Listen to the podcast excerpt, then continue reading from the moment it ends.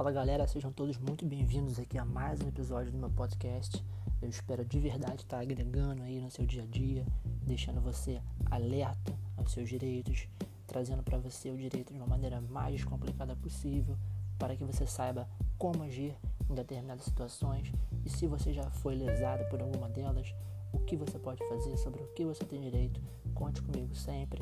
Se você gostou, afinal, compartilhe com seus amigos, pois me deixaria muito feliz saber que um número cada vez maior de pessoas pode contar com seus direitos. Quero que a justiça seja feita e ela seja alcançada sempre. Um abraço, fique com Deus e até a próxima.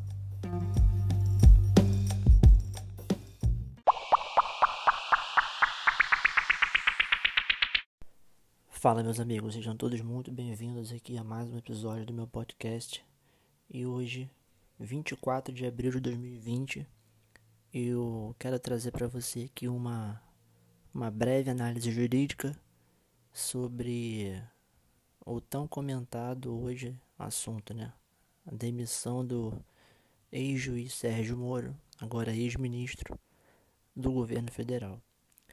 É, esse, esse podcast vai ser um, um pouquinho mais técnico, né? Eu espero não me alongar muito, mas eu estou fazendo esse conteúdo aqui justamente para as pessoas que, que me pediram, que vieram conversar comigo sobre essa análise mais jurídica mesmo, né? E os desdobramentos. É, eu vou falar aqui mais ou menos três principais pontos, que são a exoneração né, do diretor da Polícia Federal, Maurício Valeixo, que é o que gerou, provocou assim né, o ápice dessa discussão que se deu na demissão do Sérgio Moro. É, a demissão dele, propriamente dita, e as acusações né, feitas numa coletiva de imprensa hoje de manhã contra o então presidente Bolsonaro. No final eu vou, vou dar minha opinião sobre o assunto, sobre um talvez futuro processo de impeachment. E é isso aí, vamos lá. Hoje, pela manhã, né, o Sérgio Moro, numa coletiva, ele pediu demissão do seu cargo de ministro da Justiça, dizendo, em geral, né, que o presidente Bolsonaro não honrou a promessa que lhe fez sobre uma carta branca para atuar, montando a equipe que julgar necessário pela sua competência técnica e entre outros assuntos. É, Sérgio Moro então pediu demissão e durante seu discurso é, fez algumas acusações seríssimas contra o presidente Bolsonaro. E é sobre ela que nós vamos debater aqui agora um pouco. É, ele falou que a remoção né, do diretor do, da Polícia Federal, Maurício Valeixo, ela se deu sem nenhuma justificação, sem nenhuma motivação, talvez por supostos interesses pessoais. Por quê? Porque o Bolsonaro, ele falou, né, segundo Moro, que ele queria um diretor da Polícia Federal que tivesse um contato mais próximo, mais pessoal. Quer dizer o quê? Que ele pudesse ligar, né? Ter acesso ao andamento de processos, investigações e até mesmo como o próprio Sérgio Moro citou, é, que fosse enviado relatórios né, da Polícia Federal.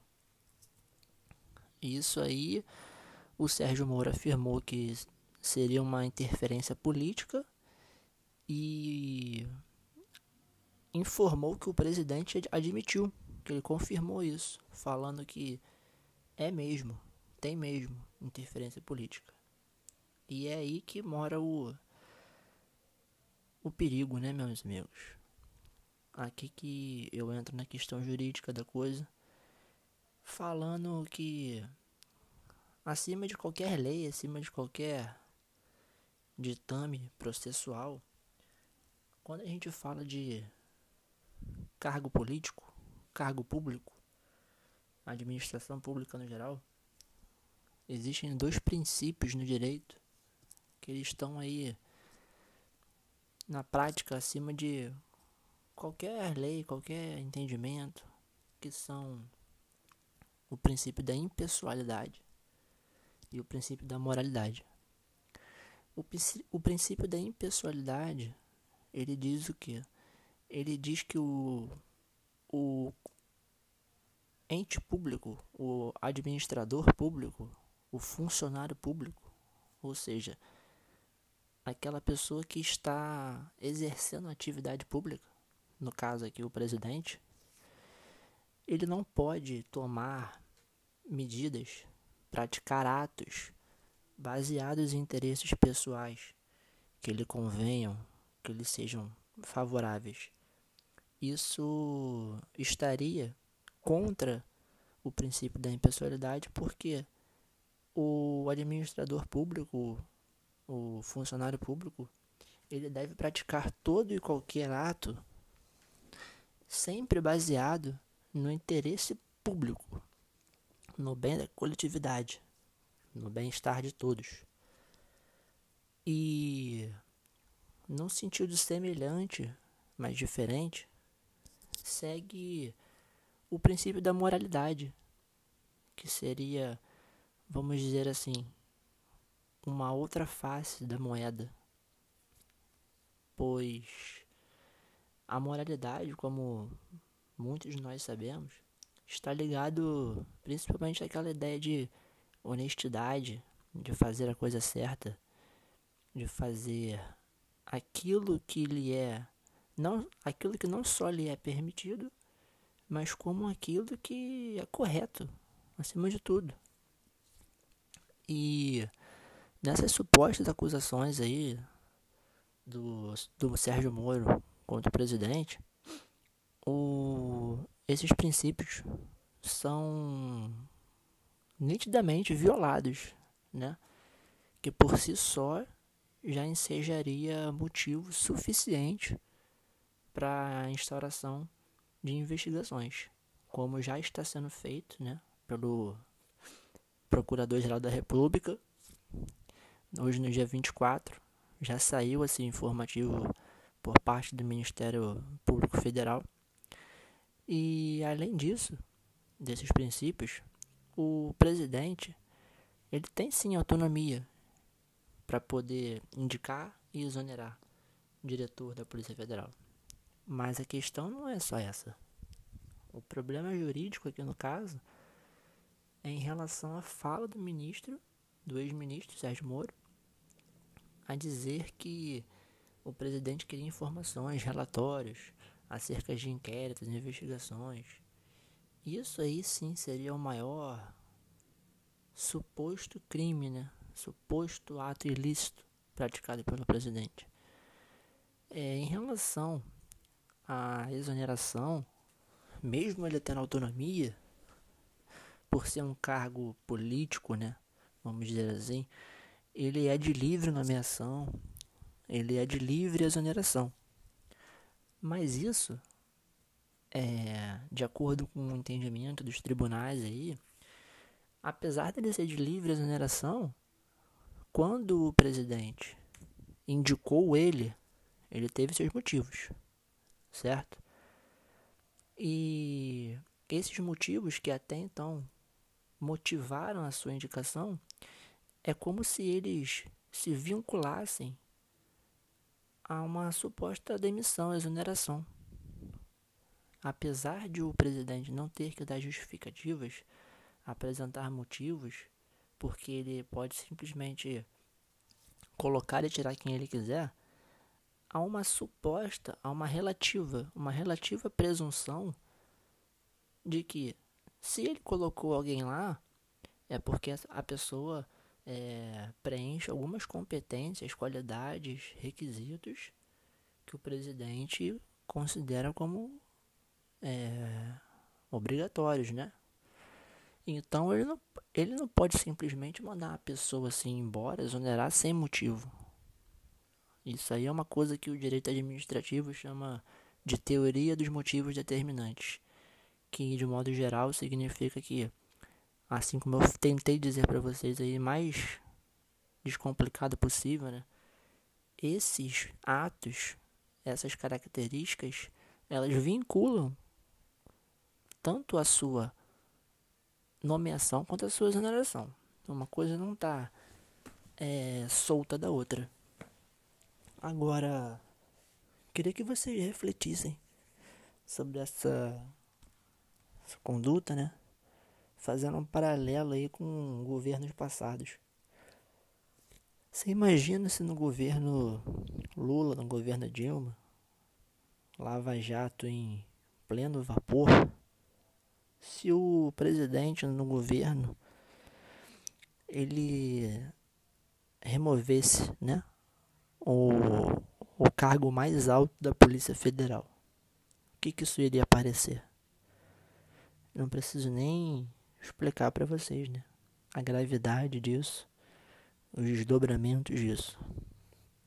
Agora, quanto a um suposto aí processo de impeachment, vou tentar passar para vocês aqui de maneira mais breve como que isso pode acontecer de acordo com os fatos, né? Os fatos tão preliminares até o momento, já que não tem nem 24 horas que isso aconteceu e eu tô trazendo aqui para vocês. Primeiro que o processo de impeachment, ele, apesar de apurar um crime, esse crime é diferente dos crimes comuns. É um crime de responsabilidade. Crime de responsabilidade é aquele que está previsto na lei que fala sobre os crimes de responsabilidade. De acordo com o STF, esses crimes eles têm que ter uma natureza jurídico-política. Ou seja, não é, por exemplo, só matar alguém. Um exemplo do homicídio. Uma pessoa que tira a vida da outra pessoa. Isso acontece é um fato que vai ter né, os seus desdobramentos, a sua punição, seu processo e assim vai. Agora, quando a gente fala de crime de responsabilidade, ela tem que ter uma natureza jurídico-política, ou seja, além daquele fato ele acontecer em si, ele tem que afetar, tem que estar intimamente relacionado com questões políticas, questões da gerência administrativa, né, propriamente dita, de acordo com o entendimento da STF, que é o que prevalece. É, o processo de impeachment ele pode ser apresentado por qualquer pessoa, qualquer cidadão que goze plenamente dos seus direitos políticos pode apresentar esse processo na Câmara dos Deputados. Nesse pedido de impeachment também é necessário que haja devida caracterização do crime cometido pelo presidente, pelo então presidente. Ou seja, é, ele deverá ser específico, de acordo com a lei. Ele não pode ser uma coisa genérica. Além de toda essa contextualização, de acordo com caso a caso, né, ele tem que ser específico ali, taxativo, presente na lei. E assim, para resumir aqui o, o bate-papo de hoje, aí, nosso podcast, a minha opinião é que sim, é totalmente possível, de acordo com as acusações do Sérgio Moro, que investigações serão providenciadas, conforme eu já falei anteriormente, de acordo com o Ministério Público Federal. Já foi pedido, através do Procurador-Geral da República, isso é, pelos supostos crimes comuns que aconteceram também nessas acusações. A gente tem no Código Penal aí o crime de prevaricação, que é praticar algum ato público, algum ato do governo baseado em interesses pessoais que lhe convenham, que lhe favoreçam. É quando você deixa de, de agir em nome do interesse público, do bem público, da coletividade e pratica algum ato por questões pessoais, por motivação pessoal. Seria isso. E é sim também possível que essas acusações provoquem um processo de impeachment. Né? Infelizmente, isso aí pode ser vivido pelo Brasil mais uma vez. É muito triste. Eu me sinto profundamente triste com isso. Um país como o Brasil passar por mais um processo de impeachment em meio a essa crise política, essa crise econômica, essa crise no sistema de saúde, toda a questão do coronavírus, né? E como já conhecemos, né? O governo passado, ex-presidente Dilma, é aquele processo que segue perante o Congresso Nacional, primeiro na Câmara e depois no Senado. Em, dois, votação com dois turnos, né? Todo aquele procedimento que todo mundo já viu, o Brasil inteiro já viu. E em relação ao crime comum, suposto crime de, de prevaricação, ele seguirá, né, se for investigado, instaurado o processo, no STF. É diferente, mais um ponto diferente. O crime comum segue no STF, o crime de responsabilidade ele segue no Congresso Nacional. Então, meus amigos, foi isso aqui que eu quis passar para você